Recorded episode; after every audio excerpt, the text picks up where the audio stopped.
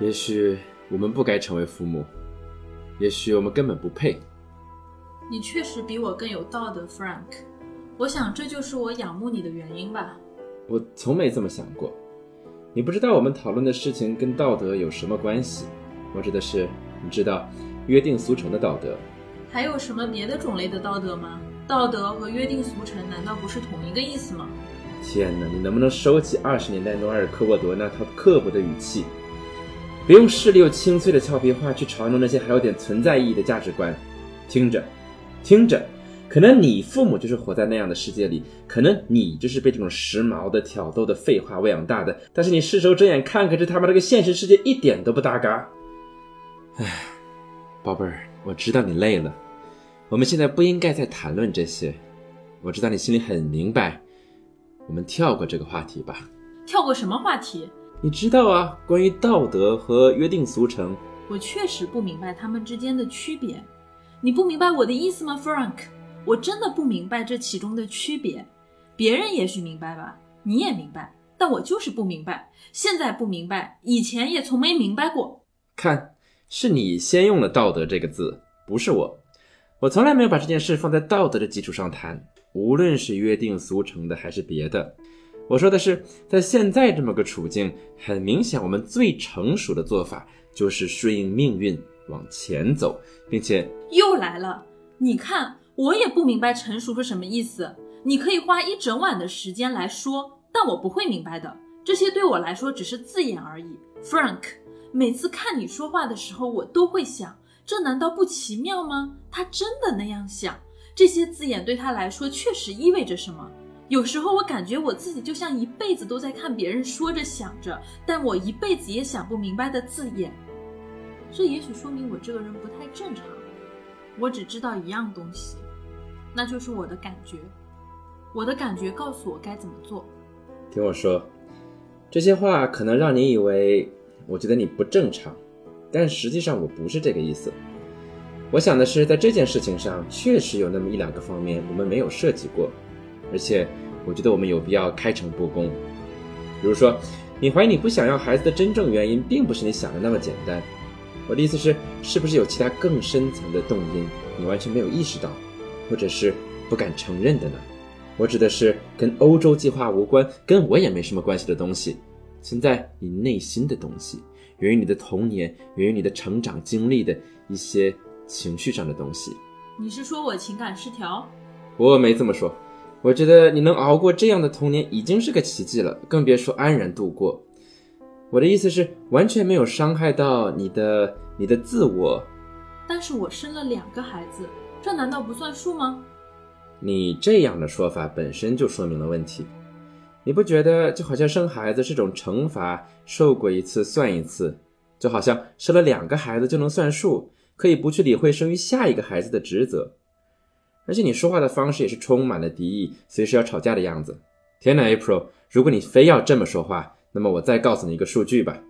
你一共怀了三次孕，其中两次你都想把孩子打掉，这是个怎样的记录啊？啊，你看，你看啊，宝贝儿，我要指出的是。你并没有完全理性的看待这件事儿，我只是希望你能再想想，仅此而已。好吧，好吧，假如你说的都是真的，假设我真的有强迫症或者别的什么精神问题，那又怎么样？我不能控制自己的感受，我能吗？我是说，我们能怎么做？我该怎么样从这里走出来？我需要做的难道只是去面对问题，然后明天一早起来就脱胎换骨变成另一个人？亲爱的，这没有什么难的。假设你情绪受到困扰，你不认为我们会有办法去应对吗？我们可以采取一些合情合理的措施。我们应该安排你去看心理医生。那么你是打算用 Bart Pollock 给你的薪水来支付这笔费用喽？唉，你知道自己在干什么吗？你说出这样的话就是要跟我过不去。我没有。你有，而且更糟的是你在跟自己过不去。这就是我们这些年不停在做的事情。我不知道会不会拿 Pollock 的钱。坦白说，我根本不在乎用哪份工作的钱来付账。我们俩都是成年人了，如果我们当中谁出现问题，都应该用成年人的方式去商量解决。谁来付账根本是细枝末节。如果需要的话这笔费用就会被支付。这一点我可以向你保证。你真好我们可以不说了吗？我累死了。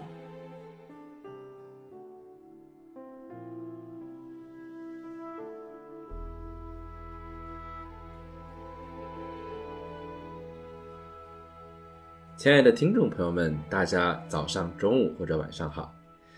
欢迎来到这一期的吃人斋，我是甘道夫。我是阿卓。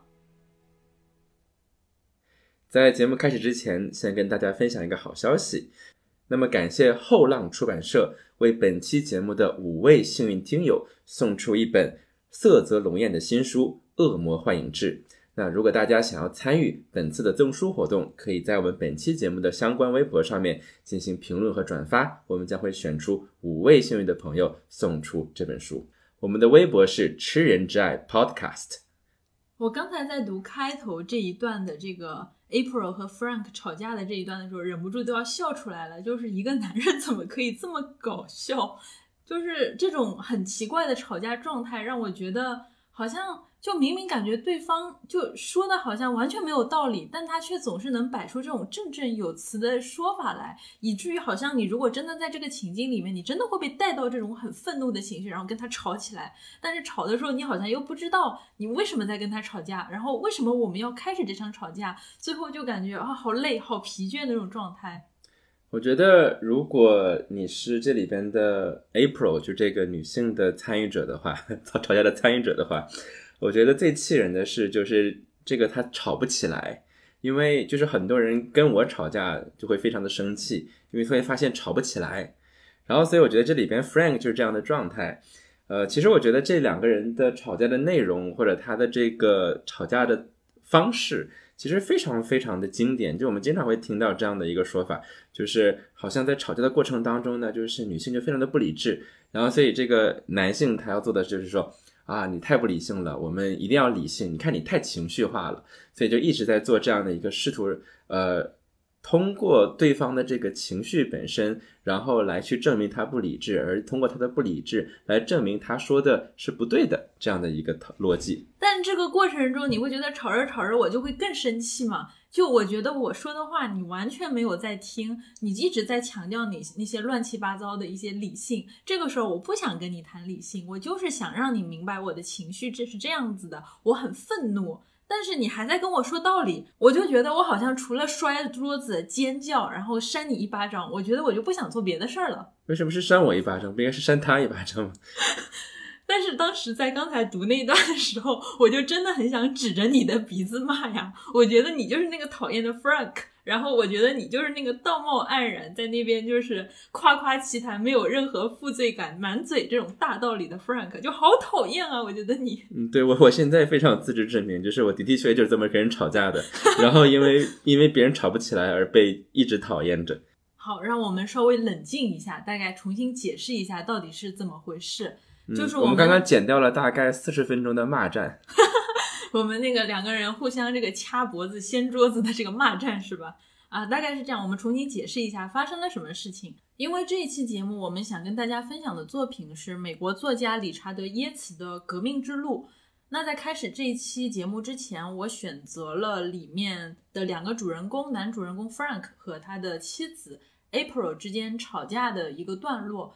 原意其实只是想拿出来跟大家，呃，分享一下他们两个这种夫妻非常常见的互相吵架的这个状态，就通篇都是这种互相这种啊混乱的吵架状态。没想到，没想到代入感这么强啊！代入感这么强，我就看甘道夫在我面前像 Frank 一样那么理直气壮的套路我，可把我给气死了，就恨不得掐住他那张大脸，你给我闭嘴！那么我们究竟为什么要选一本从头到尾都是吵架的书来读？《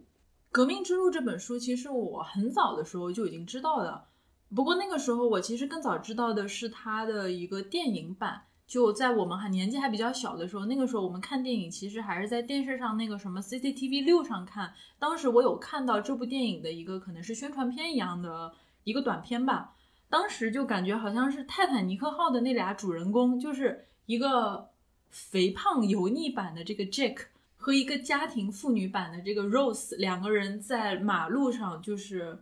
啊，车停下来，两个人在那边就是很疯狂的在吵架。当然，这个也是作为《革命之路》这个电影的一个卖点吧。他们当时的噱头好像就是说，如果泰坦尼克号的两个主人公都幸存下来，Jack 没有死的话，那么 Jack 和 Rose 到中年的时候会过上怎么样的一种生活？那可能《革命之路》就是一个范本。那刚好就是在上一次我们做完素食者的节目之后，就有一个朋友他很激动的跟我说，说你们一定要读《革命之路》。和他觉得就是革命之路在这个主题上和素食者的这个情况非常的相似，但是他提供了一种更加现实主义或者说更写实的这种呃日常夫妻相处的一个情境啊，建议我们一定要读一读。然后以及包括这个故事的主人公 Frank，他也觉得非常的有意思，也很希望听我们来跟大家来讲一下。那我觉得就真的还挺有意思的，所以这期节目也想跟大家一起来分享一下这部小说。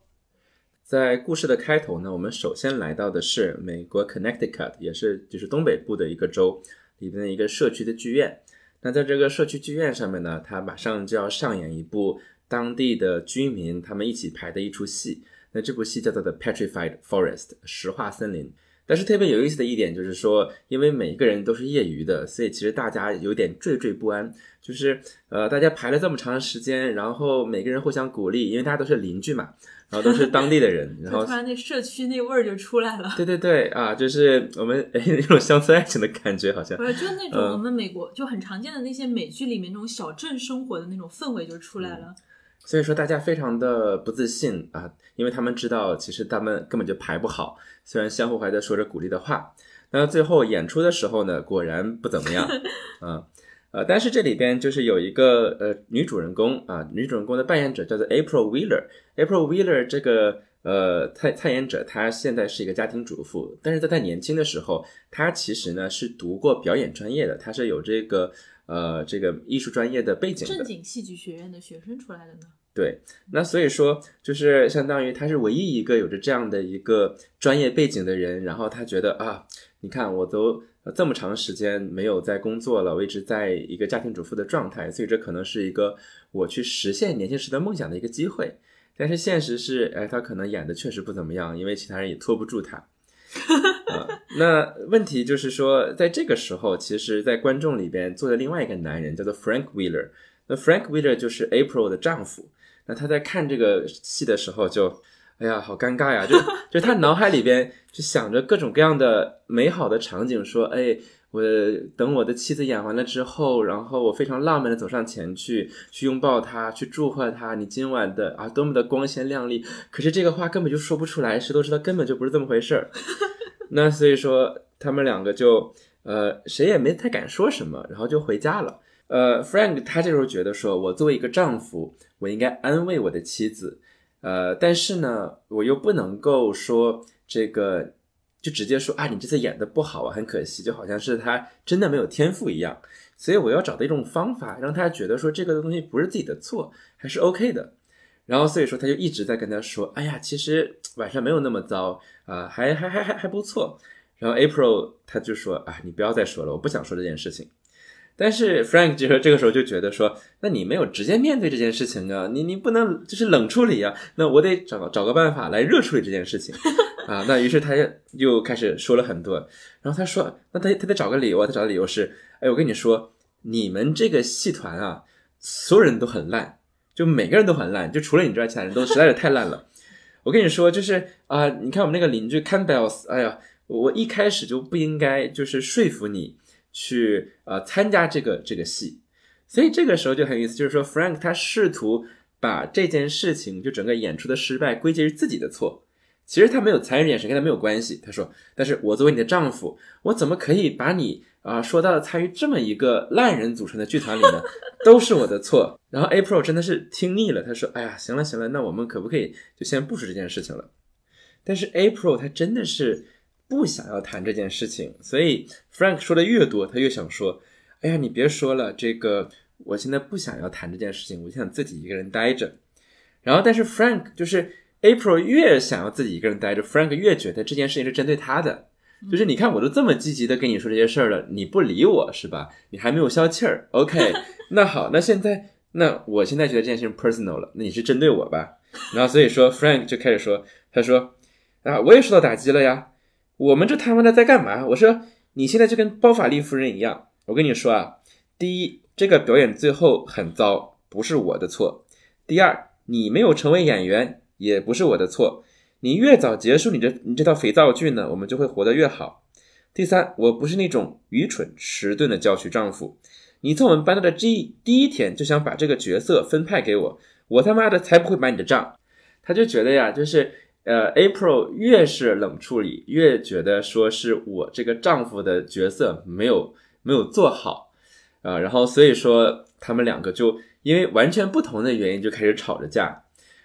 他们一开始呢，在这个车里面吵，然后吵着吵着，车停路边，然后在路边吵。这个时候有一个非常有趣的细节，就是你会发现 Frank 这个人啊，他真的非常非常在乎自己的形象。他一开始就是非常这个呃气势汹汹的在吵架，然后这个时候哎旁边路过了一个人，然后他立刻就把自己的胳膊放到这个椅背上，然后。啊，摆出一副我们非常和谐啊，夫妻在对话的样子。然后那个路人走过啊，他开始气势汹汹吵架。然后呃，又有人来了啊，他又开始摆出一副一切正常、岁月静好的样子。所以就是他们在这个呃路边呢，就是虽然他们在吵架，但是 Frank 非常非常的呃在乎自己到底是表现出了一个什么样的自己。那 Frank 这个习惯呢，非常的有趣，我们后面还会提到。但是我会想给大家分享一个我自己身上的故事，就是说。我真的就是当过 Frank 这样的人，因为呃，我曾经有过一段非常非常就是 traumatic 的一个亲密关系，然后就是呃呃是非常深的一个创伤性的一个关系，所以说我们的沟通就很不健康。那在这段关系破裂之后，我当时给自己想的就是说，那我一定要去学会怎么样健康的沟通。就比如说，我们把事情怎样去，呃，去分享彼此的感受，然后去承认彼此的这个经历，然后去把这件事情非常积极的去，呃，沟通，啊，但是当我有了之后的一段关系之后，我发现这个其实真的不是你一个人能完成的事情，就是我会发现，呃，我后来的伴侣呢，就是他有自己的处理事情的方式，就是他一定要跟自己的情绪相处。那所以说，就是这个其实很像 April 和 Frank 之间对待这件事情的态度。就是 April 这件事情发生之后，他想要先，我先不想说话，我先在这个情绪当中，我自己处理自己的情绪。那哎，但 Frank 就很想把这个事情讲明白。那所以他们最后吵架，其实不是因为这件事情，而是因为他们处理这件事情的方式不一样。我当时犯的一个错误，就是差不多是完全一样的错误，就是因为我觉得自己已经想明白怎样去。积极的去健康的沟通这件事情，然后，所以我把我的方法，而且我觉得我做到了，去呃进行这样的沟通。但是对方其实这并不是他处理问题的方式，所以结果就是可能我们每一次吵架之后，我可能几分钟就迅速的，就是调整过来了，然后可以积 积极的面对生活了。但是我的伴侣他还要可能一个下午都要不讲话，在他的这个情绪当中。所以最后后来的时候，那我要学到的一件事情就是。呃，我要去尊重他处理事情的方式，那他需要跟情绪相处，那我们一定要给自己的伴侣这个这个时间，而不是说你觉得呃对方没有在回应你就是针对你的，是我们每个人都有自己去处理问题的方式。而且这种事情就是说，当我真的处于一种情绪的状态里面，如果我的伴侣还在那边跟我叨叨叨想把事情说清楚的话，我就觉得你全部都是在做一些无关痛痒的说教。不过我觉得刚才 Frank 那一段争吵，他其实不是想跟 April 把所有的事情给掰扯明白，因为在后面他真正激化了跟 April 的这段矛盾的时候，是因为他把自己内心积压了很久的真实想法给说出来了。就是你会发现，当 Frank 他真的把他自己那些很愤怒的、很伤人的话说出来的时候，你就会发现他前面说的那些，哎呀，都是别人的错，那些庸俗的邻居，然后那些什么庸俗的这些剧团。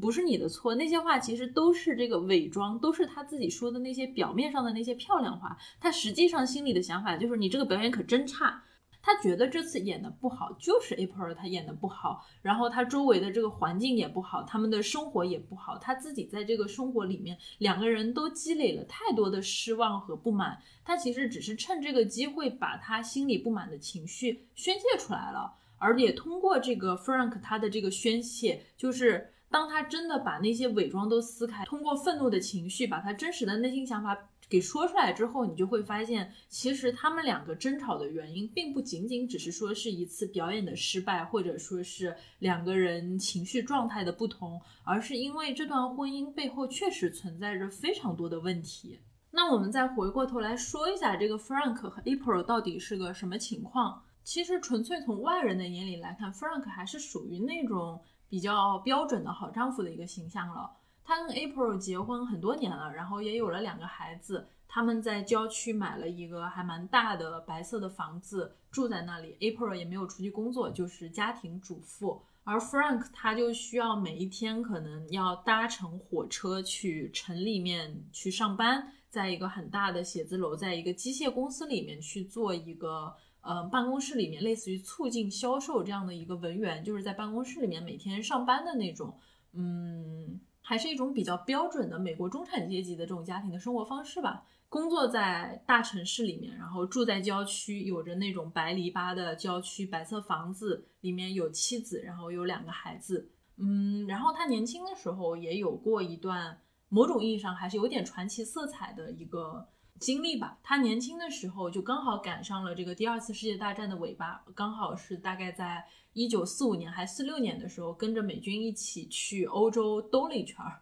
就相当于，然后毫发无伤的回来之后，这场战争就成了他比较值得吹嘘的这样的一个传奇经历。而当他回来之后，就也是一个比较花花公子的这种，也有比较有男性的魅力，周旋在各种女性中间，基本上还是属于蛮受异性、蛮有异性缘的这样的一个男性。然后当他遇上 April 的时候，他觉得 April 就是他很喜欢的那种，呃，理想女性的一个样子。呃，就是这种长得非常美丽，然后也很有这种，就那种他符合他这种幻想的一个女性的形象，所以他很快的跟 April 恋爱结婚，呃，后面生了孩子之后，他就迅速的为自己找到了一份稳定的工作，进入这种很常规的美国中产的生活。就其实你从她的整体的经历来看，这个丈夫就虽然没有多优秀，但至少我觉得在生活上面也没有什么太多可以挑剔的。就稳稳定定的这样的一个状态。那么相比于 Frank 的经历，那么 April 的经历可能更富有一些戏剧色彩，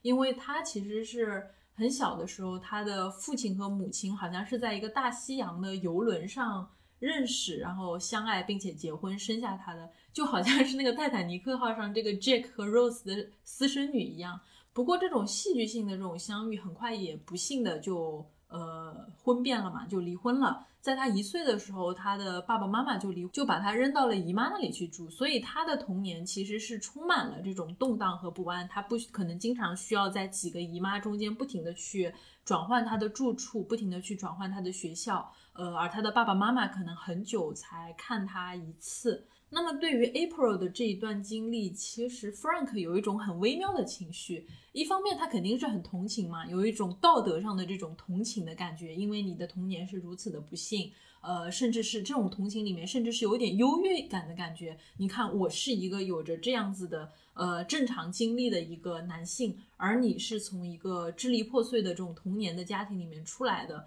那我真的非常同情你，有一种这种道德上的同情。但与此同时，又有一点小小的这种羡慕，就觉得哇，你的经历还是蛮有戏剧感的。那么，确实，April 自己她也是一个非常有很多的情绪，然后非常的感性的一个女性。她在自己长大之后进了这个纽约的戏剧学院，确实是一个非常正经的呃科班出身的这样的一个一个人。但是她没有成为一个非常成功的戏剧演员，而是在跟 Frank 谈恋爱以后，按照当时的一个。社会的状态吧，就是当时社会的一个传统。当他结婚之后，就回归家庭，跟 Frank 就生活在一起。后面陆陆续续生了两个孩子。就从外面来看，这两个人的生活真的非常的稳定，当然也是非常的平凡，就是这种美国中产家庭的一个样板吧。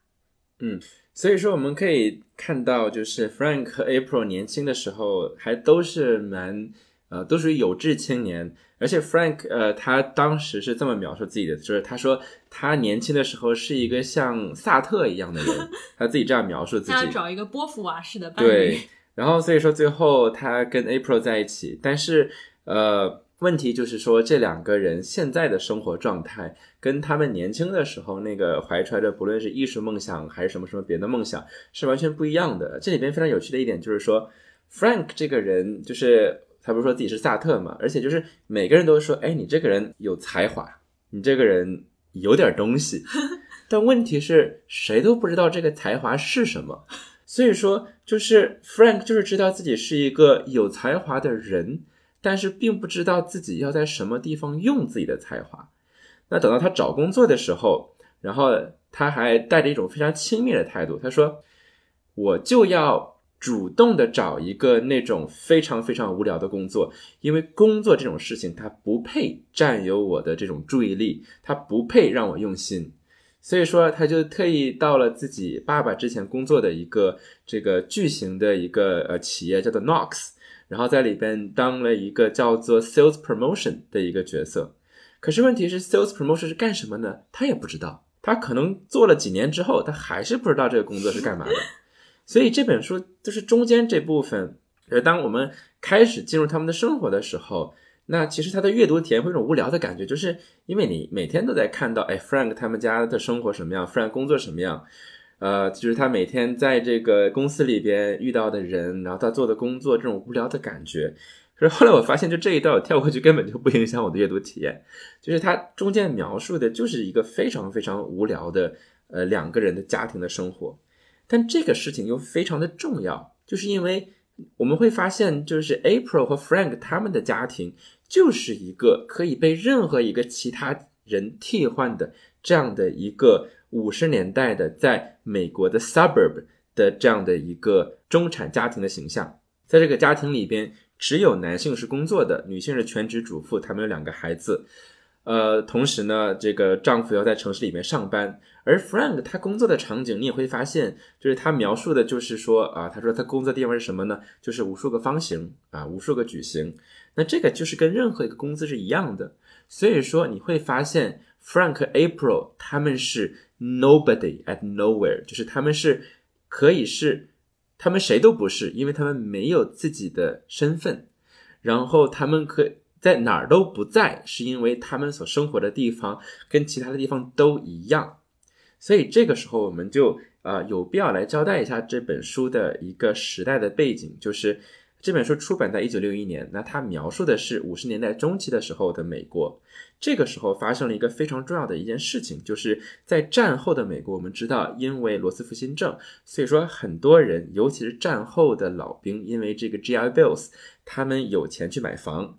那这个时候，美国它之前你买房的贷款，从之前的可能三年还清，到可以三十年还清，再加上有这个政府的抵押，来帮助你去呃，就是获得之前可能从来都不会有的这样的一个信贷。那很多人开始买房。那于是很多的中产阶级就开始从城市里边搬到了郊区，而在这个时候，美国郊区的人口迅速的扩张。在一九三四年到一九五四年中间，美国的郊区的人口增长了百分之七十五，而整个全国的人口仅仅增长了百分之二十五。所以这个时候就产生了一个我们今天看来非常美国的一个文化和政治。还有它的地理和经济现象，也就是它的大面积的郊区的诞生。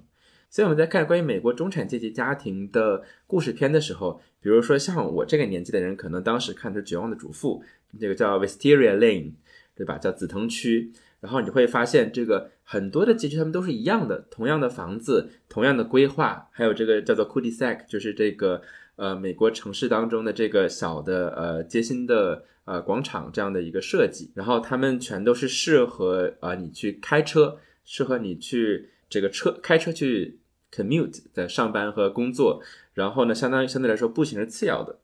呃，为什么？就是因为在这个时候，它的美国的整个的呃城市的规划，它是有一个建议，就是来自于它叫做 Federal Housing 呃呃 Administration，就是联邦的一个关于房屋的这样的一个机构。然后他建议说，什么样的规划是好的，什么样的规划是不好的。那在这样的一个背景下，出现了一个现象，就是整个的这个时期的郊区的生活，从它规划开始，到他入住的人口啊，因为我们之后会讲到关于 redlining，就是基本上都是白人在入住这个新兴的郊区的呃城市，他们的生活变得非常非常的同质化，所以这个时候就诞生了一个非常广泛的文化焦虑，就是 conformity，就是这种从众，就我们跟别人变得一样了。所以我们知道，就是在这个时候，这是冷战前期，所以说美国人他想说自己跟苏联人不一样，那我们知道就是。基本上，那美国人他觉得自己跟这个苏联最大的不同就是啊，我们自由，我们有这个个性，对吧？我们民主，啊，不像你们这样都是计划经济。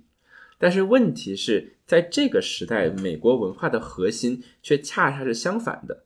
那以至于这个时候有一个非常搞笑的一件事情，就是这个赫鲁晓夫和尼克松他们当时有一个非常搞笑的 debate，就是叫做厨房 debate。就赫鲁晓夫说。你看我们美国人生活多好，我们有不同的这个厨房的电器厂商，然后我们在厨房的人他可以选择不同的东西可以购买，所以我们不只有一种锅可以买，我们可以买很多种不同的锅，我们可以用很多种不同牌子的东西来去啊 cooking，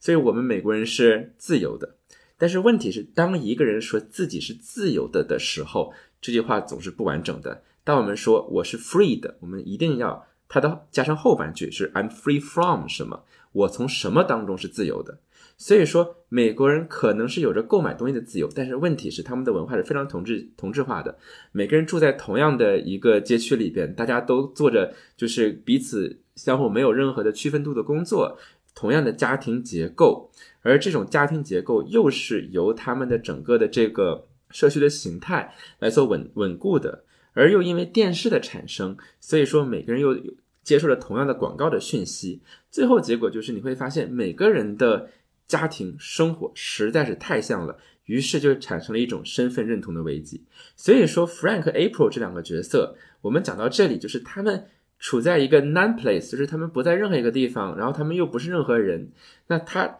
所会发生的一件事情就是他们不知道自己是谁。那就要说说我们这个小说的标题《革命之路》了。那很显然，Frank 和 April 他们虽然作为一个非常重要的当时美国中产的这样的一个样板夫妇，可是这两个人他们又不是那么的甘于就是啊自己是 nobody 的这种命运。他们两个其实还是蛮有抗争精神的。我记得当时书里面就有个人就说了一句话，因为他们当时搬到郊区去的时候住的那条路就叫革命路嘛。就很神奇的是一条叫什么 Revolutionary Road，大概是这样的一条路。对，然后他们当时有个邻居，邻居家有个就是神志不太清楚的一个儿子。那个儿子就说，第一次见面的时候啊，我听说这个革命路上住着一对惠勒夫妇，到底是革命路上的惠勒家呢，还是惠勒路上的革命家呢？他们那条路叫革命路，其实是一条。很有趣的啊，很讽刺的一个事情。可能说你刚才讲到的，就是美国中产大量搬到郊区，它是一个同质化的一个事情。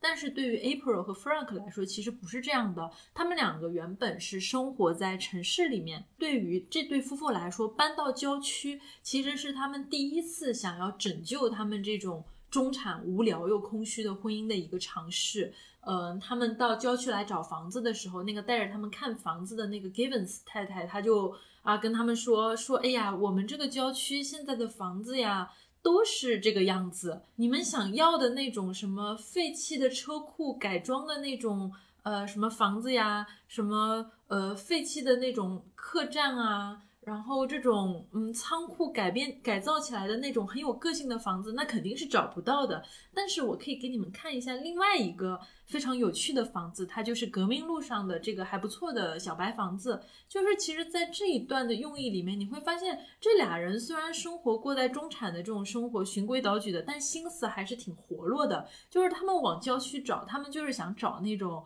什么。破车库呀、破仓库呀，这种房子去改编起来的，就感觉有种像民，就现在这种很个性的民宿的那种房子。其实两个人在这个事情上，好像虽然已经过了好多年这种中产的生活，但是好像还是存在着某些比较野的这种想法。这其实是对他们来说是一次非常全新的一个尝试，但是很显然这种尝试失败了，因为他们在美国的郊区是找不到这样子的。呃，你感觉很就很野、很野性的这样的一个房子，他们找到的是革命路上的一个，也许跟其他的房子不太一样，但是其实依然是处于一个样板房的这种状态里的房子。那么这个时候，April 看到这个房子的时候，他们其实都很满意，因为那个房子虽然很空，虽然很。对称，它里面那个说讲到装修的时候是说到里面非常的规整，非常的对称。但是至少作为一个新房子来说，他们是可以自己去装修这个房子的，自己去可以去把这个房子装点成自己理想的样子，在这么大的一个空间里面，所以他们其实是把这一次搬家视为这个新生活的一个新起点的。搬到这个房子里面，每个人都可以享受这种啊，你看非常舒服的草坪。篱笆、车库，然后很大的房间的空间，非常舒适的这种沙发、橱柜，各种各样的布置。那在这样的一个装点的过程中，其实好像也是对于两个人婚姻的一种拯救，因为这样子的话，我们好像也是可以在新环境里面换一个新的心态，重新去面对我们的生活。但是很显然，他们的这个尝试就失败了。所以你看，我们刚才讲到的那些反反复复的争吵，始终就是没有停歇。然后这个时候，April 他想到了一个新的方法，就是你真的觉得 April 她是一个非常有梦想、非常有行动力的这样的一个女性。那一天刚好是 Frank 三十岁生日的那一天。然后当 Frank 他下班很远，这个坐了火车，然后又开了汽车回家的时候，他很疲惫啊，一进来，然后这个 April 突然跟变了一个人似的，变得非常的温柔。然后他把这个 Frank 啊叫过来说：“哎呀，亲爱的，有事情要跟你说。”就就很很很诧异，一开始，然后一开始这个 April 他开始道歉，为了这个前两天他们这个社区演戏，然后他们在公路上这种争吵，April 首先跟他反省了一下，说啊那些事情确实是我不太理智，确实是有我有各种各样的问题，然后我们把这件事情就愉快的把它翻篇，因为现在我有一个全新的想法，能够改变我们的生活。Frank 那个时候还处于比较神游的状态，因为其实他三十岁生日那天对他来说也是很神奇的一件事情。我们等一会儿再说。但是那个时候 Frank 还是处于一个非常神游的状态，他就问他：“哎呀，什么事儿啊？”然后这个时候 April 就说：“我们全家去巴黎吧。”然后那个时候 Frank 就他就是一脸很就是一脸很懵的感觉。你说什么呢？然后这个时候，April 就非常有激情的跟他说：“你不是说了很多你年轻的时候，比如说你在这个跟着美军去巴黎，巴黎是一个怎么样怎么样美好的地方，然后怎么样怎么样棒的地方？那我们我算了一下，我们家的这个收入，我们现在继续不工作，我们可以活半年，把我们的房子和车子再卖了，我们就有了更多的钱。这样子的话，我们全家就可以去巴黎开始我们的新生活。然后这个时候，Frank 还是处于一种晕晕乎乎的状态，说。”那我们工作怎么办？然后这个时候，April 说：“我可以去工作呀，那些资资料我都查过了。你不知道在这个什么什么那个的秘书处那里工作可以拿到多少的工作？”然后这个时候，Frank 依然是懵懵的：“什么？你工作？那我干什么？”然后这个时候，那个 April 他继续说：“你可以做你想做的事情啊！你不是一个很有才华的人吗？为了我们的家庭，为了我，为了孩子们，你只能去从从事那些狗屎工作。等我们去了巴黎，我去工作，我来养家，你就可以静静的去思考，你到底想成为一个什么样的人？你到底怎么样怎么样棒？然后这个时候，那个 Frank 感觉稍微有一点回魂了。他其实内心对于 April 的这个想法，他没有想太多。”但是呢，他确实是被 April 的这种激情给感染到了，以及 April 为他描绘出的这个图景，觉得让他也产生了这种久违的心潮澎湃的感觉。然后那天晚上，这对夫妇他们就拍板说：“好，我们全家一起去巴黎，开始我们的新生活。”嗯。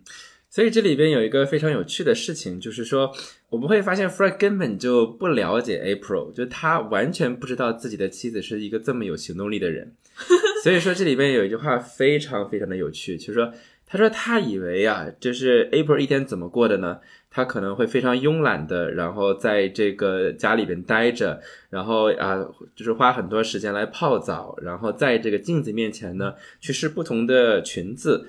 然后换不同的发型，然后最后呢，就是 这里边描述的非常具体，就是，呃，那他离开这个镜子，然后只是说，呃，他想象着脑海中有个小提琴的声音，然后一边在听着这个脑海中的小提琴的音乐，一边在跳舞，就是这种在那种迪士尼的公主的感觉，在家里边无所事事。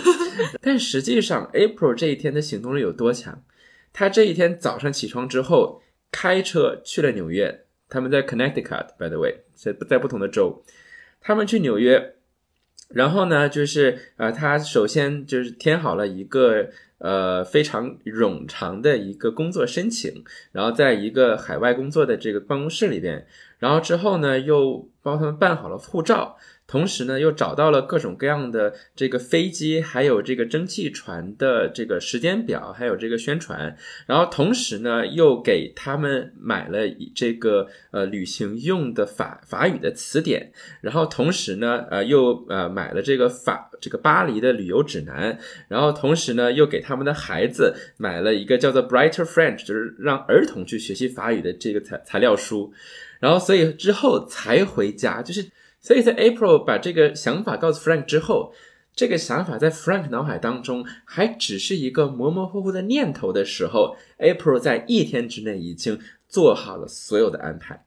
真的是把 Frank 给惊呆了。嗯，但这个时候我们可以再补充一点，就是说，就是为什么两个人一定要离开美国，一定要去去欧洲做这件事情？就当时的这个美国的生活代表了什么，让他们不得不离开？就是因为在当时的这样的一个郊区的呃，就 sub suburb 这个文化之下，他们有另外的一层文化的焦虑。就是为什么？就是因为其实 Frank、April 他们想做自己，做自己啊。然后你就呃，你你你你在本来我我在这个社区里边，我你也可以做一些与众不同的事情。我们没有必要按照别人生活的方式去生活。但是这样在他们的社区里面是非常难的一件事情。就是因为在当时的郊区，其实他们有着另外的一种焦虑，这个焦焦虑就来自 surveillance，叫做监控。为什么？就是我们回到这个呃五十年代中期冷战之前，就是美国人非常想要确定自己和苏联是不一样的。但是问题就是这个想法非常的矛盾，因为在那个时候的这个非常非常流行的这样的郊区的中中产社区当中，其实每个人跟社区的关系极其之紧密。我们在看很多这种描述这种 suburb 生活的电视剧里边啊，不论是《绝望的主妇》，还有最近那个呃，不知道大家看没看呃，Marvel 的那个 Wanda Vision，然后他们前几集也是讲他们这个五六十年代呃到八九十年代的这个郊区的生活，就总是有一个非常紧密的这个社区的委员会。然后他们要开各种各样的会议，组织各种各样社区的活动，所以说你是无时无刻不在其他人的监视之下的，而这种监视非常充分的体现在就是 Frank 和 April 他们住房的一个极其经典的一个呃装置上面，叫做 Picture Window。就什么是一个 Picture Window？就是在那个时候规划出来新建的这些郊区的房间里边。都会有一在一楼有个巨大的横向的窗户，然后这个窗户它是没有窗帘的，它也是打不开的。所以为什么叫做 picture window？不是说它只是一个呃一个一个一个照片，然后是一个窗户，假装是一个窗户。当然这个事儿就是说一句题外话，其实我干过，就是我我在我在 Cornell 的办公室里边是没有窗户的，特别特别闷。然后我就于是买了几个海边的沙滩的窗户的照片，然后贴在 贴在我的办公室墙上，然后每天上班就是那个面朝大海，春暖花开啊。但是但是回到我们这个郊区生活，所以郊区的建筑它的一个非常经典的装置叫做 picture window，所以在这个一楼，呃，每个人的家都是敞开的，所以你从这个。位置，你可以看到别人的家里面的生活，别人也在外面可以看到你的生活，所以其实每个人的私人和公共空间是被打破的，每个人都会觉得自己在被别人观看的，所以说每个人都要觉得说，我一定要做好我现在这个角色。所以 Frank，呃，有一个细节非常的有意思，就是他跟在跟这个呃 April 吵架之后，他们吵完架。呃，这个他他，但是他他没俩孩子呀，你还得安慰孩子，你不能说因为吵架就不管孩子了。孩子有需求，孩子说这个说爸爸给我们读一读这个的 funnies，就是他们杂志里面这些笑话。然后这个啊，Frank 说好，给你读笑话。于是他就扮演了这样的一个啊好父亲的角色，给他们读了读了这个笑话。他读笑话的位置在哪里？在他们的 living room，在他们的客厅。而客厅有什么？有 picture window。所以说，他当时为什么迫于压力要做这件事情，是因为他知道，如果他没有做好这个父亲的角色，他会被邻居看到，他会有这个来自于其他人同辈的争议。所以，呃，这个 Richard Yates 在写这本书的时候，他反复使用这个意象。那在刚才这个情节当中，那这个 Frank 他在读完故事之后，他最想做的是什么？他说他真想抄起一把椅子甩。甩甩出这个 picture window，所以他为什么要把发泄的对象放在这个 picture window 上？因为 picture window 就代表了居住在这个社区当中每个人受到的来自彼此的监视。而另外一点就是说，这个 pin picture window 也代表了什么？就是因为它会反光，你通过它会看到自己，所以它也代表一种自我的审查和自我的反省。所以每个人其实你说他是有这个自己的工作，有自己的生活。但他们生活工作的脚本是已经被写好的，那他们想要逃脱这样的生活，就必须离开这个国家。而且这里很有趣的一个细节，就是因为你刚才讲到了，就是郊区邻里之间的这样的一种监视。当这个呃 Frank 和 April 他们确定他们要去巴黎之后，他们就要跟大家去宣布这个消息嘛。然后当他在跟他们其实关系最好的那个邻居，就是那个什么 Campbell 他们。这对夫妇在宣布这个消息的时候，就是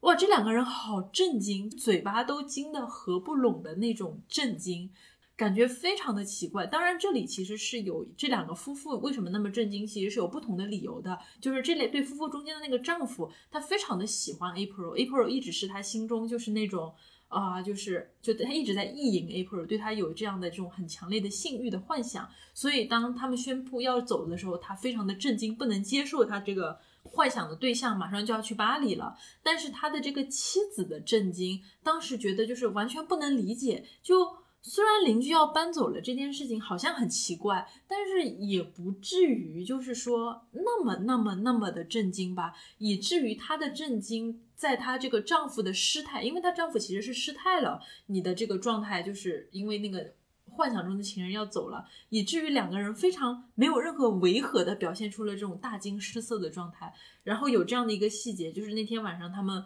都。聚会散了，回去的时候，他这个妻子还处于那种很震惊的恍惚中的时候，她丈夫比较犹疑的说了一句：“说说，哎呀，我觉得我们隔壁邻居的这个决定实在是有些草率啊。”然后这个时候，他的妻子就听到丈夫的这句肯定之后，终于松了一大口气。对对对，你说的没错，他们两个实在是太草率了，怎么可以做出这样的决定来呢？就是。哇，你就会发现他的这个妻子的这个惊吓真的太生动了。其实明明只是一件好像比较有突破性的事情，但是好像啊，去巴黎这件事情，在这种比较庸常的这种郊区生活里，成了一件离经叛道的事情。所以这两个人也被称为好像说是革命路上的革命家一样的这种状状态。嗯，呃，当然啦，就是这本书叫《革命之路》，所以说。他们他他没有选择一个巴黎的街道名，我们知道他们都是没有走成。但是有趣的就是说，在这整个书，因为这个这本书它分成了三个部分，那第二部分整个就是关于他们在制定了这个巴黎计划之后的生活。所以就是在这么长的一段时间里边，他们都是带着这样一个即将去巴黎的计划生活，但是没有付诸实践。这个时候就是说。这个想法去巴黎的想法对他们的意义就非常值得人玩味。就是你会发现，本来这个想法的作用是为了让他们逃离自己原本在 suburb 的生活，可是，在这一个中间情节的描写的，因为中间这一段就是他们去和不同的邻居去讲自己要离开呃这个这个地方去巴黎的这件事情，而反而变成了他们在塞入生活的一部分。所以说，一个非常有趣的现象就是，就两个人总是非常趾高气昂的去跟别人炫耀这件事情。然后就是一开始，April 还说：“哎呀，你看这个事儿跟别人没啥没啥关系，那我们就不用跟别人讲了，就是我们做就行。”对该知道的知道，就是比如说 Campbell，我们就跟他们呃做客，没有必要讲这件事情。Frank 说：“说 一定要说，这么大的事怎么能不说呢？对吧？” 所以就是你会发现。所以你会发现在这一段的描写当中，就是这本书第一次的开始从很多邻居的视角上来讲他们的故事。就你们会你会发现，就是他们在看待这两个人夫妻的做法的时候，都觉得很奇怪。哎，这两个人为什么把这件事情在我面前像个荣誉一样炫耀？但是你不得不承认，这种炫耀是有用的。就是其实，呃，你会发现，就这一部分，因为也带了一些对其他人背景的描写，就是每个人其实都有一个曾经可能辉煌过的、不安分的、这个骚动的、躁动的年轻的时候。那现在他们的生活都趋于平庸，都变得跟别人一样了。所以其实都有那种小小的冲动，说我们想打破这个。那他们听到说 Frank 去做这件事情的时候，为什么 Campbell 的妻子听到丈夫说这个事儿不太好的时候松了一口气？就是他们都想要确认说，我留在此时此刻是明智的，因为他们其实内心当中是有着这样一种打破常规的向往的。所以 Frank 和 April 做到这件事情了，他们拿着去炫耀，就是想说，你看。我在我的社区生活当中，我终于扮演了那个我想扮演的角色。这个时候，我们反过来，我们来看一九五零年代这个时代，就是这个时代背景真的非常的有意思，因为你会发现很多很多的这个思想是这个时候诞生的。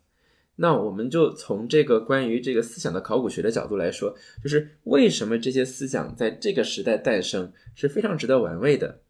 比如说，在六十年代初期的时候，Irving Goffman 写了那本书，出版了一非常著名的书，叫做《The Presentation of Self in Everyday Life》，就是每个人在日常的表现。那这本书被看成是在社会学当中非常重要的著作。那这本著作讲的是什么呢？就是呃，Goffman 他从一个戏剧的角度来看待我们每个人的生活，所以说他认为就是我们每个人的。呃，生活就像是在表演一样，我们每个人有角色，然后有他的脚本。那我们在呃和其他人的交流的过程当中，然后去强化这个角色，去扮演这个角色，然后这也就是我们身份认同的一部分。那所以说，从他这个理论，呃，就是叫做 self-presentation theory，就是就这个自我呈现理论，讲的就是说我们每个人如何去控制或者是调节其他人心目中自己的形象。就是通过扮演好自己的这个角色，然后所以说这个非常非常有趣。为什么在五十年代中期，Irving Goffman 出版了这本书？是什么样的社会思潮、社文化现象让他想到了这个想法？那其实我们从这个 Frank Wheeler 还有 April Wheeler 两个人的行为当中就可以看出来，就是因为那个时候每个人他都试图在表演自己。我们刚才讲到这个 Frank，他试图表演自己这个好的爸爸的角色，给自己的孩子读故事。为什么？因为他知道有个观众，而自己的角色是在被别人评价的着的。那他为什么要把这个故事讲给自己的邻居听？是因为他他要表演一个不同的自己，他要控制自己在其他人心目中的形象。所以，那我要呈现啊，我跟别人是不一样的。所以这本书里边反复出现的第二个意象就是什么？就是戏剧的意象。所以说，我们一开始，呃，全书开篇的他们表演这个戏剧叫做《The Petrified Forest》，这个石化森林。这个剧讲的是什么？这个剧讲的就是一个对自己生活非常非常不满的饭店服务员，想要逃离自己的生活，去往巴黎的故事。大家是不是听得很熟悉？对吧？因为它就是预言了这个。April 他想到的这个逃往巴黎的想法。那回到这本书里边反复出现的空间，家里家里的空间，就是你会发现这个 Richard Yates 经常会描写房间里的灯光，然后他说这个灯光，比如点亮的时候，他会说这个一个绚烂的光，或者让人这个头晕目眩的光。哎，就是为什么客厅里的灯是这么亮？那个时候灯泡可没有现在亮啊，对吧？那其实就是因为它是一个剧场。所以当时的就是有这个文化批评家说什么，说的就是在 suburb 人们生活就是对角色的演绎。你会发现这里很多的描写都和这个相关，比如说他会写到说 April 什么时候会露出像他在这个 Petrified Forest 在表演当中露出的那种完美的微笑，所以他经常会用这个他在戏剧中的表演来去描述这个角色他平时的表情。就是因为我们生活的状态就是一个表演的状态。那你刚才讲到表演这个，其实还非常经典。我觉得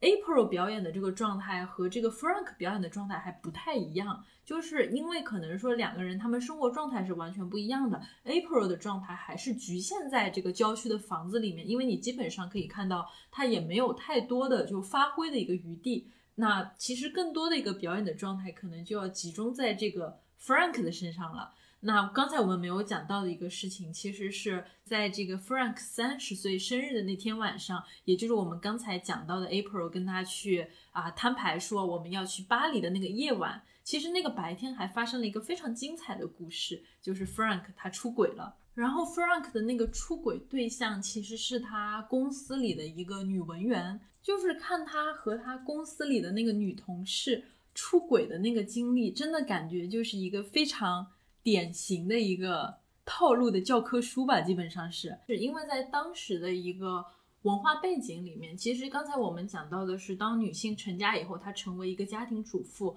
但是还有一种例外的情况，就是说，当你去从事工作。然后你是可以，那个时候的女性其实是有途径去进入到一家企业里面去从事工作的，但是你会发现在那个情况下，就是女性能从事的工作往往是花瓶一样的角色，就是你其实好像很难去进入到一些就是有实际的这种。呃关键性的领域去从事工作，更多的可能就是办公室文员啊，打打字啊，做做杂活呀，在办公室里面扮演一个像吉祥物一样的这种角色。而他出轨的对象其实刚好就是办公室里这样的一个女生。然后那是一次很偶然的那一天的一个机会吧，他其实很早就留意到了这个文员，但是就是那一天，他觉得也许我可以，就是。当他产生了这个念头之后，他就整个人进入了一种表演的状态。他开始无意的哎，把这个文员叫到了这个旁边去，暗示性的说：“哎，我们等会儿去吃饭吧。”然后两个人出去吃了个饭，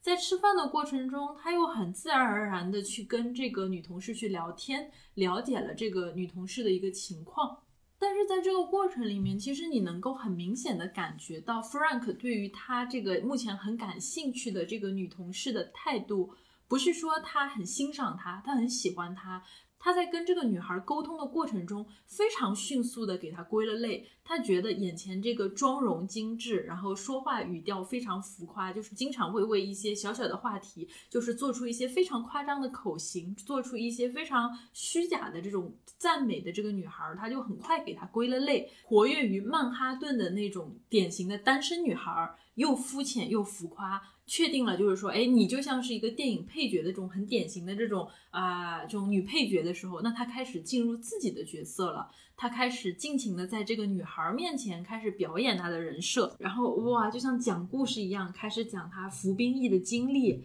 然后又讲到了她曾经的这些各种各样，就是那种非常浮华的这种年轻的这种状态。然后他又开始跟他把公司的这个公司的体制批评的体无完肤，接着又开始啊以那种冷嘲热讽的这种愤世嫉俗的语气开始探讨广阔的社会啊，然后接着他又开始跟他谈论哲学，嗯，当然他觉得哲学可能会让这个女孩觉得他太无聊、太生涩，于是呢他在讲哲学的时候，他又要在中间穿插几句俏皮话，跟他开始这个哎呀把这个活跃活跃气氛。接着呢，他又开始跟他谈论到了这个诗人迪伦·托马斯的死，然后接着呢，又开始讨论到我们是不是这个社会中最没有活力、最惶恐不安的一代。然后呢，他又开始讲各种各样的批评，讲各种各样的这种啊，展现自己睿智而又机智的一面。接着呢，他把这些叙述交织成了一条主线。勾勒出了一幅专门为这个女同事炮制出来的一幅自画像。他是一个称职但是梦想幻灭的年轻已婚男人，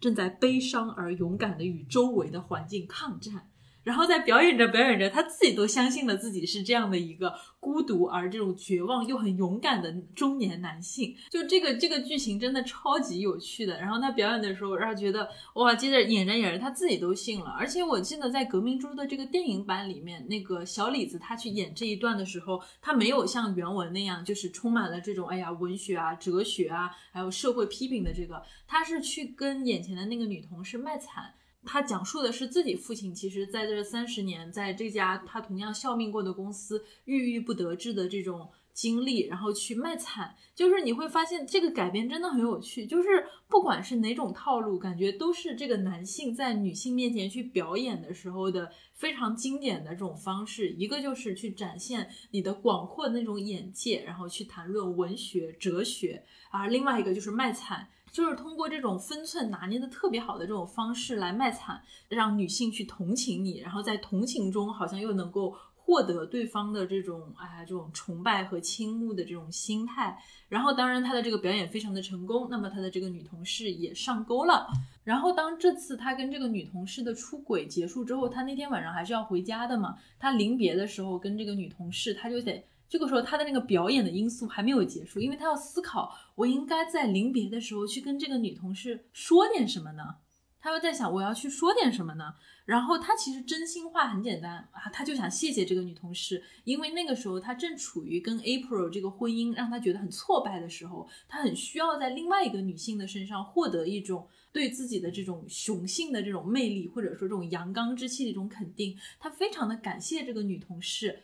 通过这种跟他发生这种婚外情的方式，让他证明了自己的男子气概，再一次就我行了，我自信了这种状态。但是他知道他不能直接的去跟女同事表现出，哎，我我我是这种这种话，他肯定不行的。所以他就在想，他第一个脑子里第一个想法是，他要不要表现出一种又悲伤又软弱的样子，去抓着这个同事说，对不起，我们不可能有将来的。但是他又很担心，当他表现出了这个状态之后，这个女同事会一下子啊表现出那种很悲伤的样子。是的，我理解。那这样的话，他就只能去跟这个女同事道歉了。道歉是他很不喜欢做的事情，所以他想了一下，换了一种非常老练的方式，然后他就给这个女同事一个啊很亲热的一个告别的吻，然后说：“听着，你真的是一个很棒的女人，再见。”就是你看完这段文字之后，你真的会为这个 Frank 流畅的表演而拍案称奇。就他真的是一个非常完美的在这个事件上的一个演员。就是你其实是换一个从女同事的那个角度来看他，可能这也是一次很不错的约会体验。因为 Frank，你看他整个人的这个状态，以及告别的时候的那种礼貌和这种赞美，真的其实也是会带来一个很不错的这样的一种体验。但是其实，在这个状态里面，你又会觉得哇，Frank 这个人太浮夸了。呃，第二天的时候，就是他的这个整个的表现，其实就非常的适合我们用刚才讲到的这个 self-presentation theory 来解释，就是因为他做了这件事情，然后但是他又不能让自己成为一个渣男，嗯，对，所以说他必须要去管理自己的形象。他怎么管理呢？就第二天，所以他又到那个同事面前遇见的时候，还要跟他说，我要确定我没有伤害到你。然后，如果你有任何需要的，你知道我一定会在这里的。然后，但是他讲话的方式，就是那个身姿和表情又很很很有意思。对别人来说，他可能看起来就是在跟他聊工作，但是说在这个很近的距离，就是这个呃他的这个出轨的这个对象会看到从他脸上看到一个 intimate sincerity，就是一个非常亲密的真诚，就他能够去打动他，让他觉得。我不是有意伤害你的，我不是有意做一个不好的人。我关心你的情感，我想知道我们做了这样的事情，你是 OK 的。你知道我我是能够承担这个责任的。在他看来，就非常完美的去为了这一场婚外情去收场。然后非常有趣的这个一句话就是说，他在整个这一个套路结束之后，他给自己提出了一个问题，他说：“Was there anything in the world he couldn't do？” 这个世界上还有我做不到的事情吗？就是他从一个人能够非常非常完美的去玩弄一个人的印象，然后来达到自己婚外情的目的这件事情，得到了极大的自信，非常高的自我认同。他觉得这个世界上，因为我能够去完美的表演这样的一个魅力男性，那么这个世界上我什么都能做。但是如果我们对比 April 的话，你会发现在这样的一个。家庭结构在这样的一个非常非常严苛的角色的设置下面，那女性的自我认同要从哪里来？就是我们看到 Frank 非常轻易的能够从女性的肯定当中获得对自己的这样一种自信，而对 April 来说，那个时候的女性，她们不得不从其他人身上来得到一个自我认同，也就是她不得不从自己的丈夫身上来到自我得到自我认同。为什么 April 没有说自己这个说我们去巴黎，right？然后呃，我成为一个演员，我来自我实现。他没有这样说，因为唯一能够让他说服 Frank 的方法，包括我觉得在这本书里边对 April 形象的刻画来说，就是因为 April 经常他会称赞 Frank，他说哇，你想的真周到，就是呃，我肯定想不到，我肯定做不到。所以说他需要 Frank 成为那个实现自己的人，因为那个时候人们是以这样的家庭为单位。他需要 Frank 得到一个很高的自我认同，所以他能够从这个当中获得某种些许的对自己的这样的一个呃处境的这个困境的逃离或者是安慰。但是这样显然是非常的不充分的。所以，我们回到这个五十年代，大家会发现我一直在讲这个时代，就是因为这个时代真的是非常非常的重要，很多事情在这个时候发生。所以，也就是为什么就是在这个时候会出现一整个的文学的类型，叫做这个 anti-suburban literature，就是包括这本书往往被看作是这种反郊区文学的一部分。那所以那个时候出版了这个一个非常重要的一本书，叫做《The Feminine Mystique》，这个中文叫做《女性的奥秘》，它的作者是 Betty Friedan。然后那个时候，他就非常系统的梳理了当时的女性生活的困境。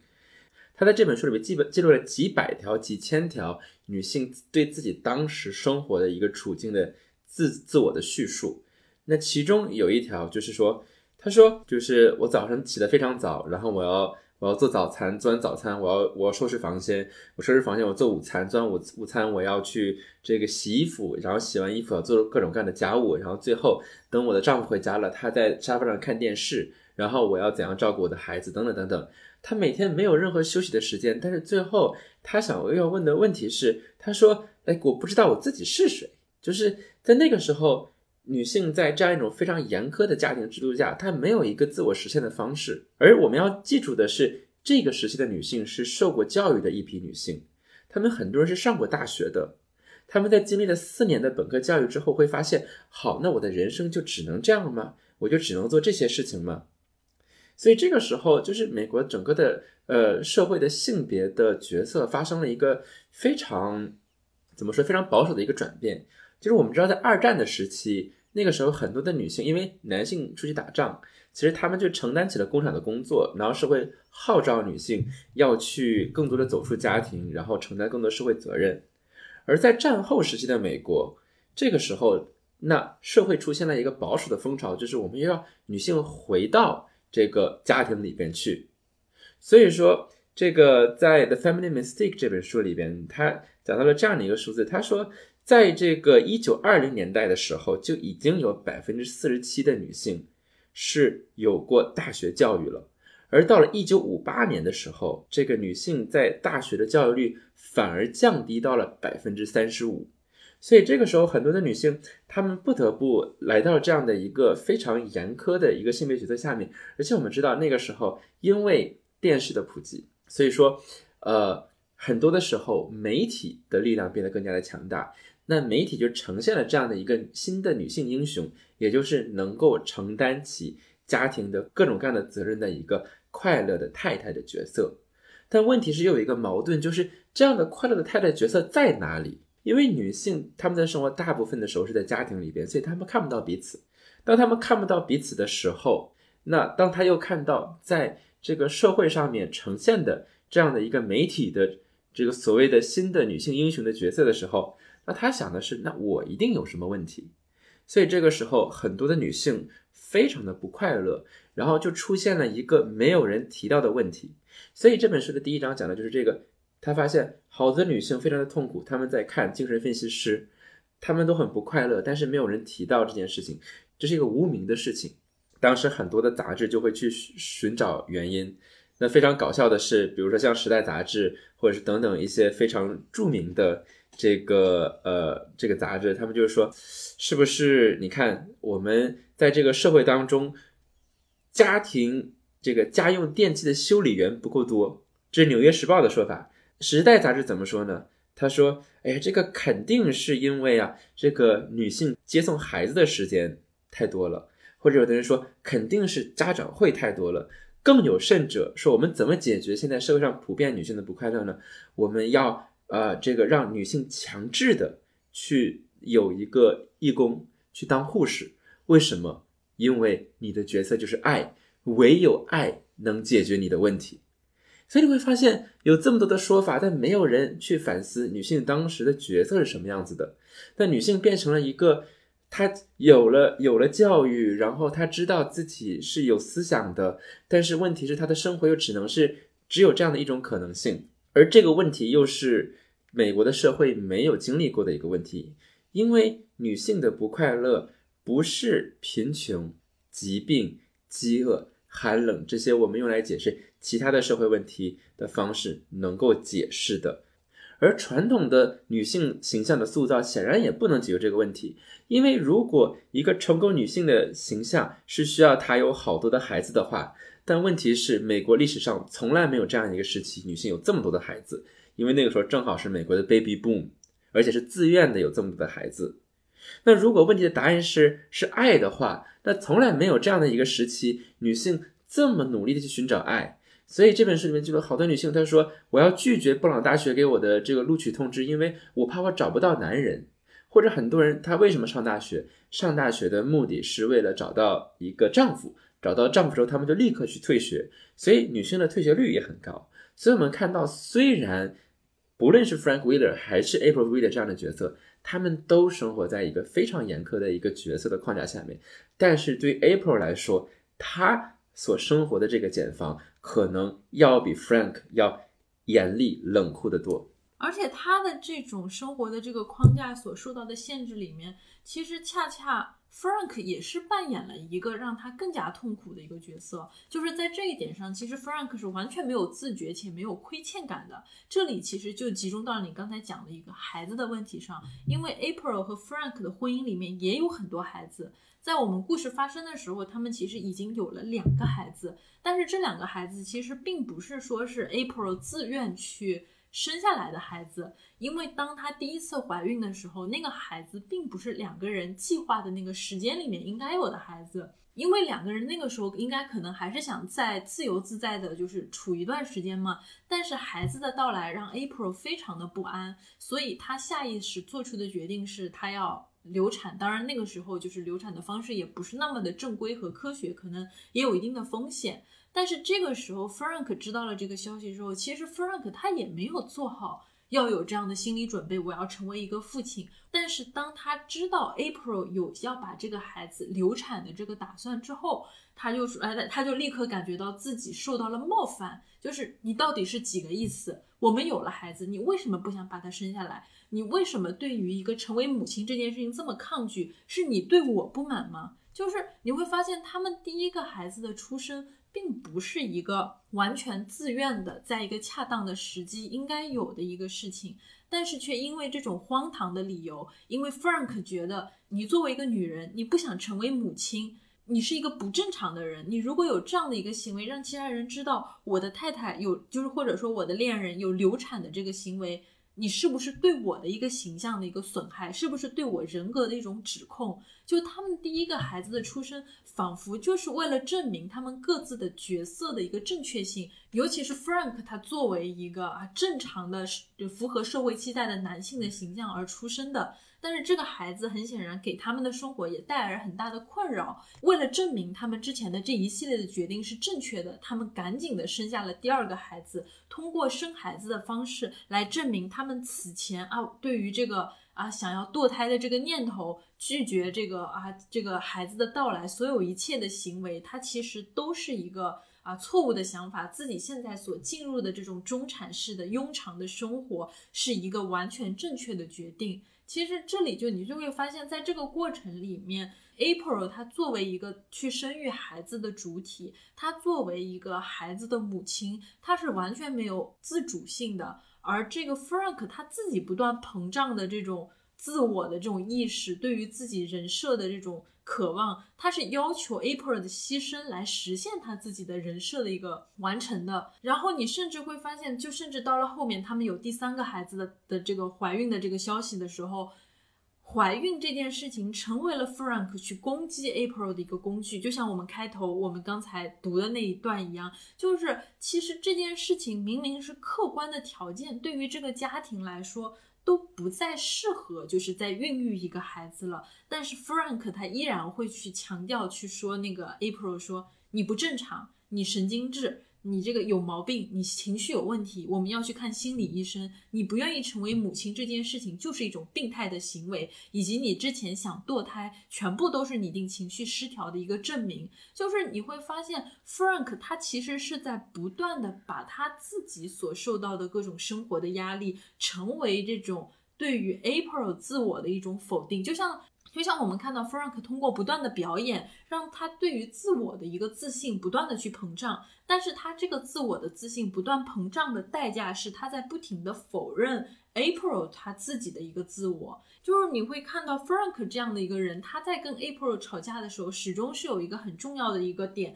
就是说我一定是正确的，我为了维护我的这个正确性，我是需要通过否定你来实现的。或者你会看到 Frank，他其实是有一个完美的自洽的逻辑的。不管 April 他用这种怎么样情绪化的一个事情去跟你说我的情绪，这些情绪都是可以非常完美的被这个 Frank 的一个自我消解掉的。就是 April 的声音，它其实是完全传递不到这个 Frank 的一个心里面去的。然后以至于在这个过程中，April 他一定会在这种 Frank 的一个否定性的，或者说像铜墙铁壁一样的这种。拒绝沟，其实看起来好像是我们可以沟通，我们可以谈呀，但是实际上他的态度是完全的这个像墙一样的一个稳固的。你不管说什么没关系，最后的问题都是你是一个情绪化的人，你不正常，所有的问题都是来自于你的问题。在这个过程中，其实 April 他也是在不停的去进行一种自我的否定。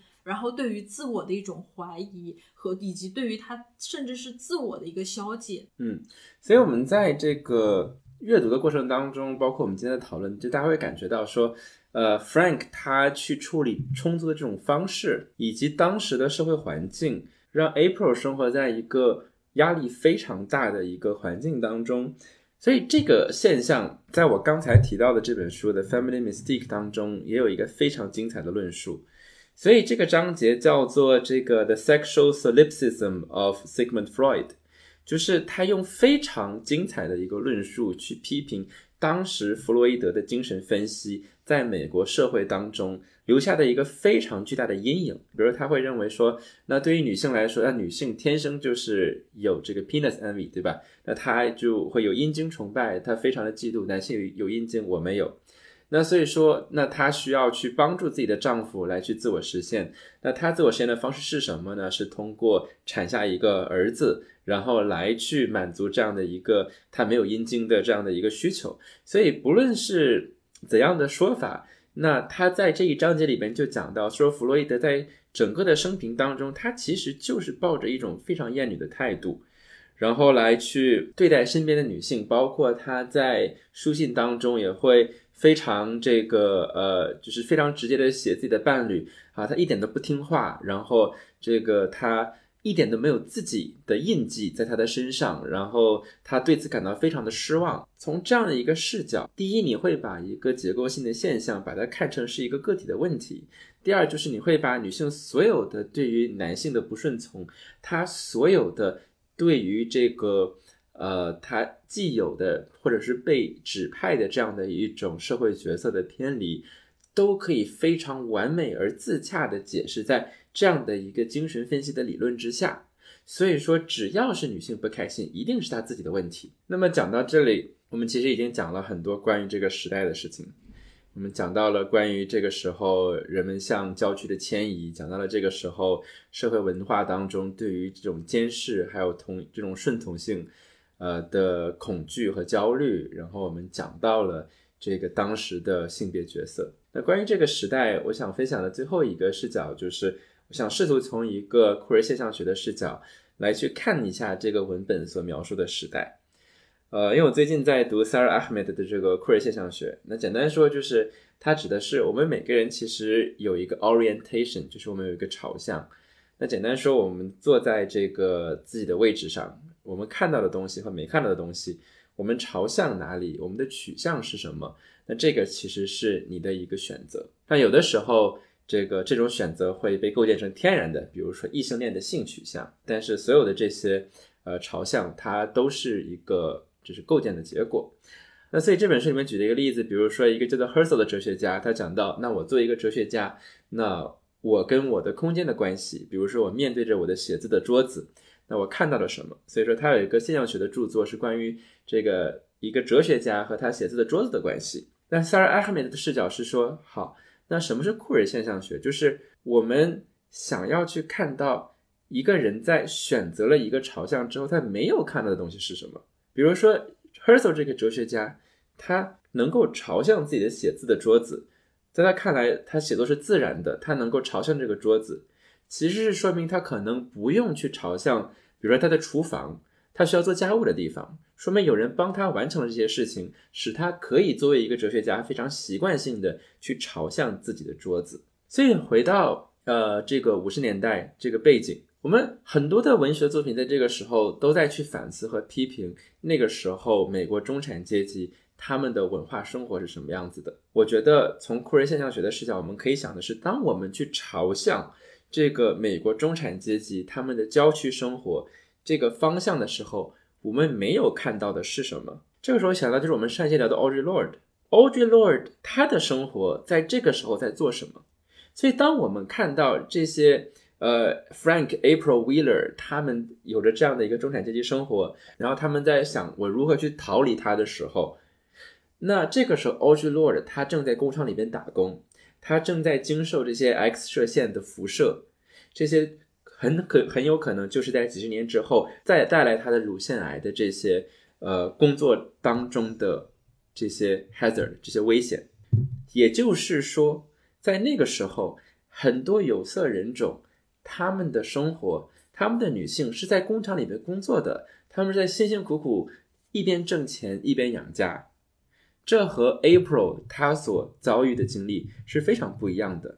但是，当我们把这个时代的文化就看成是这个时候的白人中产阶级文化的时候，非常有可能的是，我们就没有看到那个时代的有色人种的生活和他们的境遇的遗产究竟是什么。所以我们在看待他们能够享受这样的郊区生活的时候，我们要想是什么给了他这样的郊区生活？哦，是因为罗斯福新政，是因为美国战后的 GI Bills 使得人们可以有能力买房。好，问题是是所有人都享受这个福利的待遇吗？其实不是的，对吧？因为我们知道当时的美国社会政府给的补贴，它是拒绝给黑人的。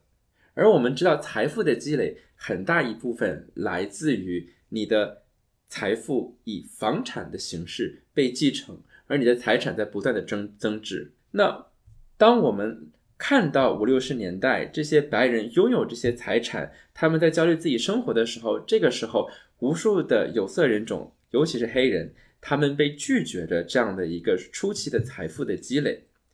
呃，一个非常。这个著名的一个说法叫做 redlining，其实就是因为当时那美国用来提供房屋信贷的机构，他们会把这个不同的街区画成不同的颜色，那不同颜色就代表了你你这里住在这里的人到底可不可信。那你要是信用好，那我发钱给你，我借你钱，你去买房子。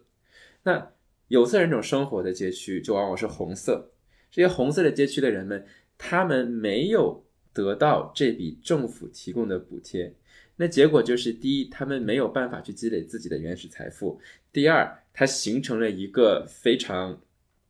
呃，持久的偏见，就是很多人今天会说黑人他们没有信誉，但其实黑人信誉不比白人差。但问题是因为本来这样的一个种族主义的这样的一个 redlining 的一个街区的划分，使得。黑人得不到信贷，然后我们今天觉得他们得不到信贷是因为他们没有信誉。然后第三就是，在美国当地的公共设施很多的这个它的财政支持来自哪里？来自于 property tax，就是它的财产税。所以说，当黑人居住的街区得不到这个信贷，也就是没有资金注入到这个地区的发展，然后使得当地的街区的房子。大量的贬值的时候，也就意味着当地能够获得的 property tax 非常的低，也就意味着生活在这些街区的人，啊，他们的社区没有钱去建设好的公共学校，提供好的公共交通啊、教育、医疗等等这样关键的公共设施，结果是一个代际的不平等的延续。我们会发现，白人资产的中位数是黑人资产中位数的十倍。这是一个有代际性的，由五十年代的时候就已经被法律保证的一个制度性的种族不平等延续下来的。所以那个时候，在这个我们刚才讲到的这个呃呃 FHA 这 Federal Housing 呃 Administration 对吧？我们一开始就讲到说，他们在负责规划这些郊区，规划当时的美国的城市要怎么建设。那这个好和不好的标准，其中有一条是什么？我这里引用一段话，他说。If a neighborhood is to retain stability, it is necessary that properties shall continue to be occupied by the same social and racial classes。他说，也就是说，一个好的街区需要这里边的呃这个居住的人是一致性、是同质化的，他们要在阶级和种族上是一致的。所以说，从这个视角，我们再去看到这个时代的这个中产阶级生活的时候，我们在做这个美国。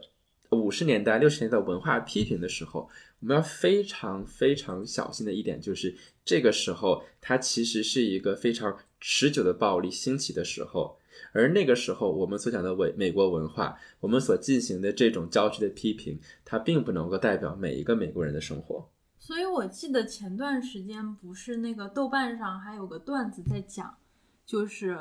大概就是说，我们在现代的欧美的他们这个文学和电影里面看到的那些主角的精神困境，很多的问题根本就是只要你好好戒酒戒毒，好好学习，好好工作，不就没事儿了的问题吗？就是其实也是这样，有一种在我们看来还是会有一种很隔靴搔痒式的这种美国中产阶级家庭的叙事。April 的经历还是会给我一种很大的一个共情，就是说他们两个在争吵的过程中的那种情绪和他们的这种表达，始终没有办法互相很好的去传达的这种痛苦，以及 April 因为当时这样社会施加给她的这种社会角色，以及她那个丈夫就是掀开她这种文质彬彬，或者说这个啊大家看来都是还是一个外在看来是一个非常好的标准好丈夫好男人。做事情都非常的妥帖周到，基本上也没什么特别大毛病的一个状态下，他依然能够感受到的那种无形的暴力，而且这种无形的暴力其实对于 Frank 来说是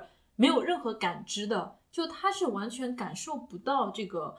April 所承受的这种压力和这种伤害，以及他因为这种状态下而在不停的伤害 April，始终内心也没有任何的。亏欠感的那种让人很愤怒的这种状态，我觉得其实还是很能够跟 April 共情的。如果你去看《革命之路》的那个电影的话，因为我觉得那个电影其实。还原度什么的都还是蛮不错的，就是那种啊日常生活中产，就是那种有白色篱笆的郊区大房子的这种美国中产的这种生活方式，它其实还原度还蛮高的。在这个状态里面，其实我们也看到这个小说的名字叫做《革命之路》嘛，那其实，在路上它本身也是一个跟美国我们刚才讲到，在当时一个很重要的一个文化现象，就是说在路上以及包括现在我们经常能够看到的美国的一些。公路电影，那那个我们刚才讲到的这个在路上，它其实本身就是一种对于中产阶级生活方式的一种反叛。所以你会看到，就是不管是文学也好，还是电影也好，那些在路上的，它代表着一种出逃，它也可以是一种流浪，它总是伴随着非常激烈的一些行为，比如说酗酒、飙车、抢劫，然后嗑药之类这种离经叛道的行为，因为它本身就包含着一种对于。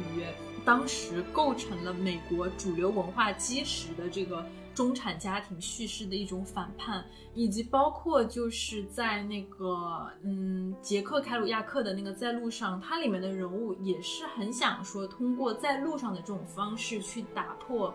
嗯贫富以及不同种族之间的一个呃区隔。所以回到这本书，就是它的那个标题《革命之路》里面的这个“革命”两个字，真的就是特别的反讽。这样大的宏大的一个词，然后放到这种鸡毛蒜皮的中产日常生活里面去，就中间这个反讽的意味还是非常的强烈的。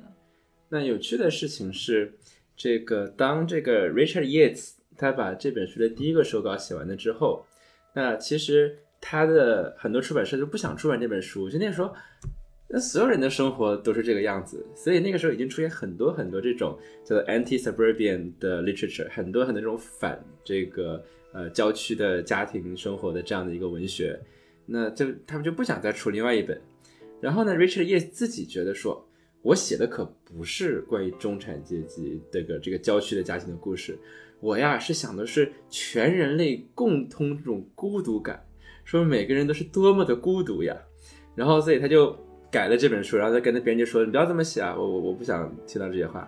”所以说最后，然后就是因为他原本他的编辑给他安了一个，就是关于说这是一本什么关于这个 suburbia life 的一个杰作啊。然后后来他的编辑那在这个叫做 Atlantic Little Brown 这个出版社，